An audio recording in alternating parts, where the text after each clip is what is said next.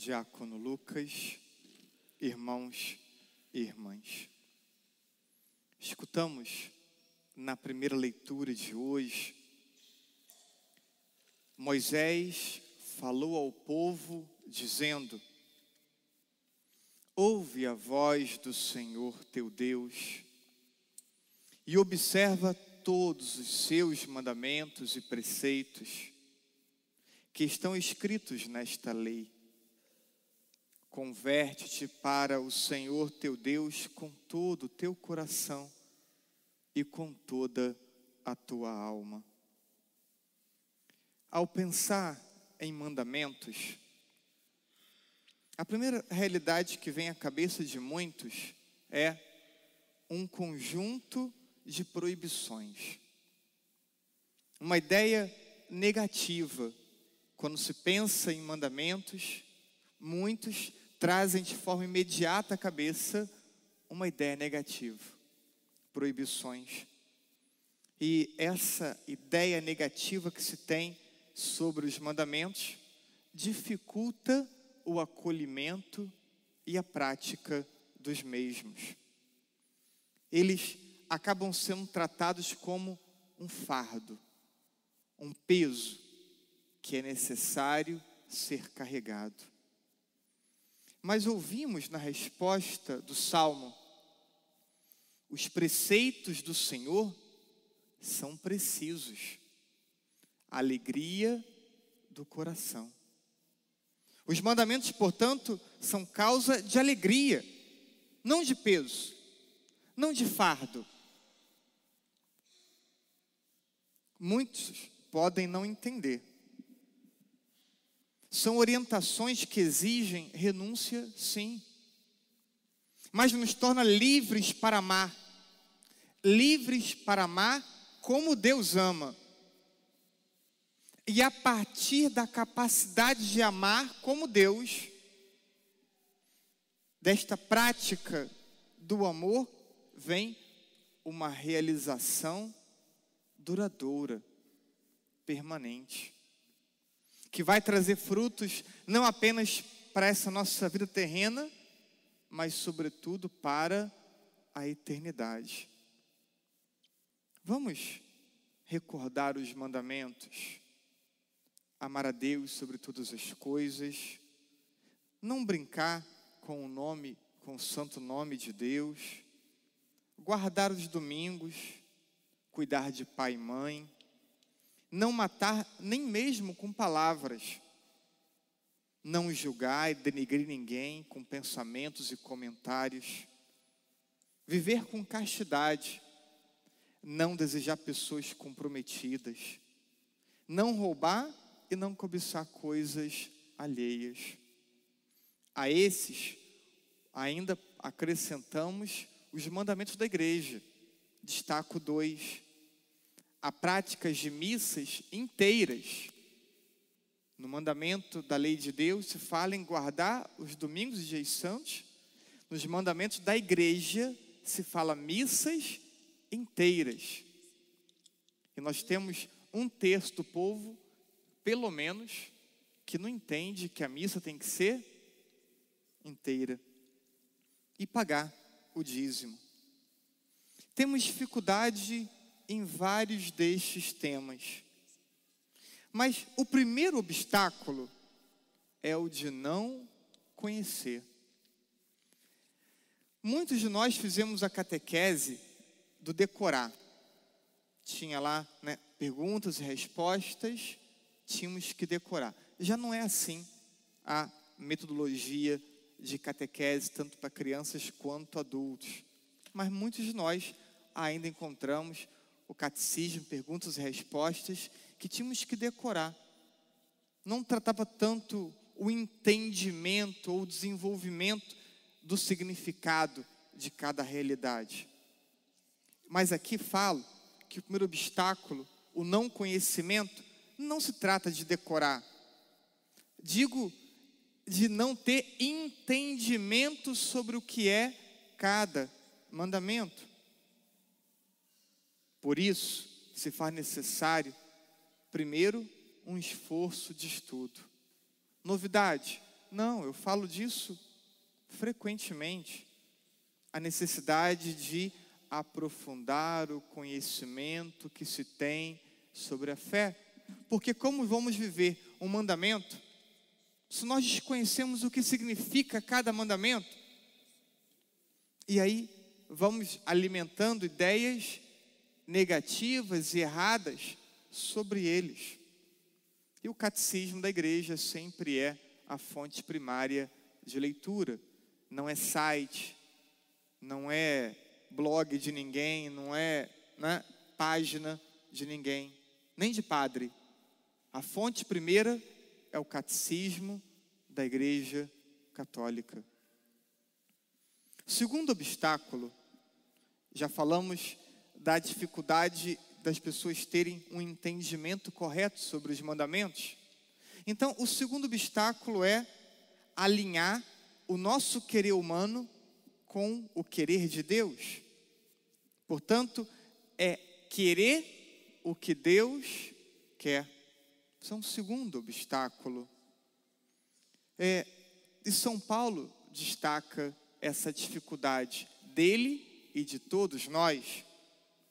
Gálatas 5, versículo 17. A carne tem desejos contra o espírito, mostrando que há uma oposição entre é, o que é correto e aquilo que desejamos.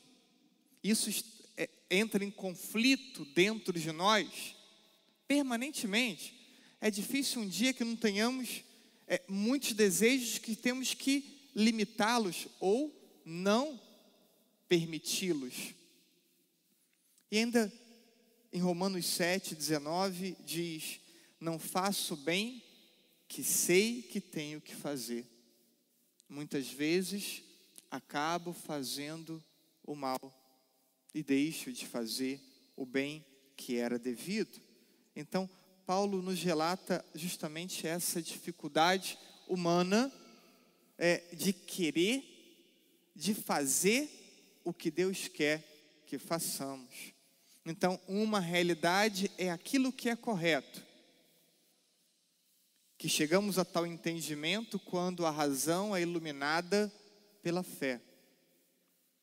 Outra realidade é ao que me sinto mais atraído, seja porque é errado, seja porque tenho que limitar tal desejo.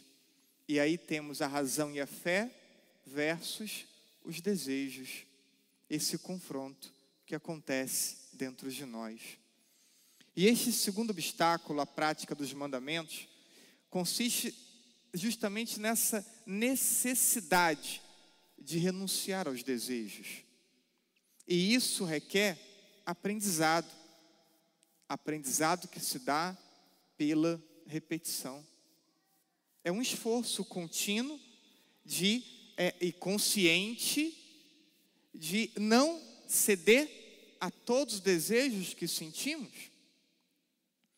porque não é possível ceder a todos os desejos que sentimos. Então temos que conscientemente aprender a negá-los tantas vezes até que tenhamos controle sobre o que desejamos, sobre o que temos vontade de fazer. E importa perceber que as renúncias, elas têm sentido. E precisamos conseguir dar sentido às renúncias que somos chamados a fazer. No caso da fé, falamos então do conteúdo do entendimento que temos que ter sobre os mandamentos, para que possamos dar sentido às renúncias necessárias. E a renúncia é uma experiência cotidiana. A palavra hoje parece feia, mas renunciamos para estudar. Todo estudante tem frequentemente a experiência de estudar cansado. Mas aí tem uma prova, aí tem um trabalho e não pode deixar de estudar e vai estudar cansado e vai acordar cedo e vai dormir tarde. Isso é uma experiência cotidiana de quem estuda. Ou seja, tem vontade de dormir, tem vontade de acordar mais tarde, tem vontade de ver um filme, de mas tem que estudar. Às vezes renuncia a uma viagem, renuncia a um passeio com os amigos, por quê? Porque tem que estudar. Então, é, o estudante lida com a necessidade da renúncia frequentemente. A pessoa que trabalha, já falamos tantas vezes, vai trabalhar, às vezes até enfermo, com febre, vai, vai trabalhar às vezes com uma garganta inflamada, vai trabalhar, é? às vezes o corpo pede que fique em casa, que repouso, mas tem que trabalhar, não pode não trabalhar. Então, aprende a renunciar. O cuidado da casa, quantas vezes é, não se tem vontade de, de cuidar da casa, quer, mas tem que cuidar, não pode deixar a casa sem cuidado, né? A disputa para ver quem vai lavar um banheiro, né? Então, para quem vai assumir a louça, mas é uma experiência cotidiana termos que renunciar. Mas essa mesma atitude de renúncia que fazemos no estudo, que fazemos no trabalho, que fazemos no cotidiano da casa, não fazemos na fé. Não fazemos na fé. Parece que para a fé não pode ter sacrifício, parece que para a fé não pode ter renúncia.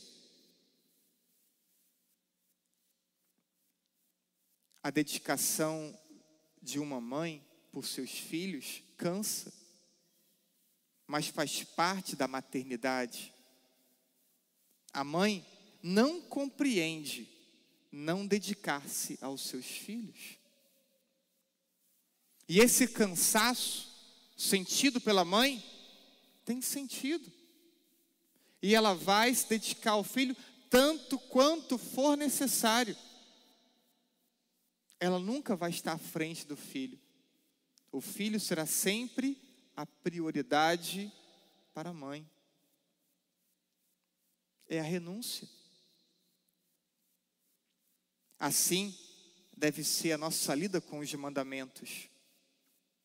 Perceber que somos, um fi, somos filhos amados, que embora custe obedecer, não consegue encontrar sentido em não obedecer. Vivemos num tempo que supervaloriza o prazer imediato. Um tempo de soberania do desejo sobre a razão e sobre a fé. E os cristãos comprometidos parecem e se sentem, por vezes, estranhos. Estranhos no mundo que valoriza tanto os desejos, que valoriza tanto o prazer, e o cristão comprometido sabe que é chamado a renunciar, ele se sente tantas vezes estranho em meio a essa sociedade. Mas não olhemos para as pessoas e suas práticas, não olhemos para a aparência de felicidade que encontramos em muitas pessoas, que em nossa frente sorri, mas sozinhas choram. Choram porque tantas vezes não encontram sentido em suas vidas. Choram porque, embora na frente dos amigos estejam sorrindo, tantas vezes experimentam processos profundos, depressivos desmotivação com a vida que tem. Então, não olhemos para as pessoas, não invejemos a aparência de felicidade que porventura encontramos nas pessoas.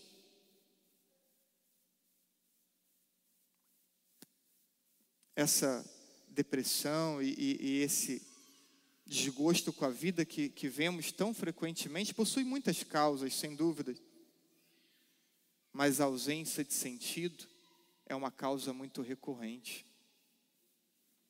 Percebamos, ao contrário, a sutil, mas duradoura realização por trás de cada renúncia que somos chamados a fazer por amor. Por amor a Deus e por amor às pessoas. Cada renúncia é acompanhada de uma realização, porque cada renúncia é acompanhada de significado. O próprio Jesus disse: Não faço a minha vontade, faço a vontade do Pai. O próprio Jesus disse: Não faço o que quero, faço o que o Pai quer que eu faça. E para imitar Cristo, precisamos amar o que Deus quer. Não há santidade, não há fidelidade a Deus, não há correspondência ao amor de Deus, não há é, fé cristã sólida sem prática dos mandamentos. Todo aquele que faz a vontade do Pai que está nos céus entra na intimidade de Deus. Mateus capítulo 12.